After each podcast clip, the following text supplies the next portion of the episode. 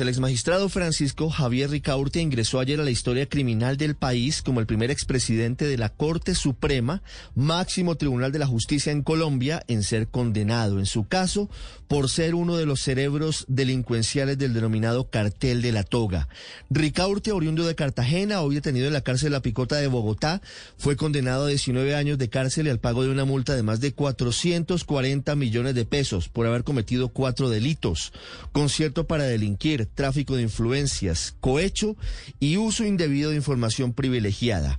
La justicia en las últimas horas dijo que eh, Ricaurte actuó con pleno conocimiento de las conductas prohibidas, actuó en contrario de dichas prohibiciones, desconoció bienes jurídicos de vital trascendencia para el Estado y la sociedad colombiana y por su posición distinguida y destacada se le exigía mayor mesura en sus actos. Todo esto luego de que la Fiscalía hubiese logrado demostrar que lo que había sido la teoría del caso era real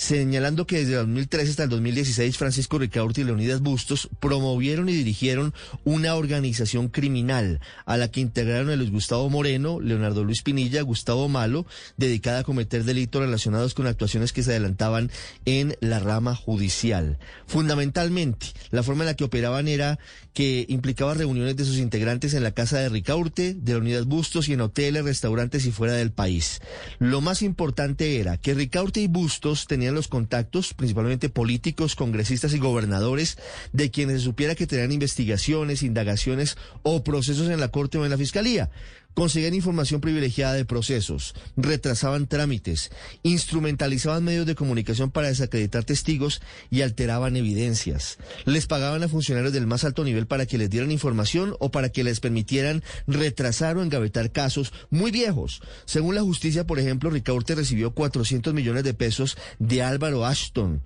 que tuvo un proceso larguísimo para,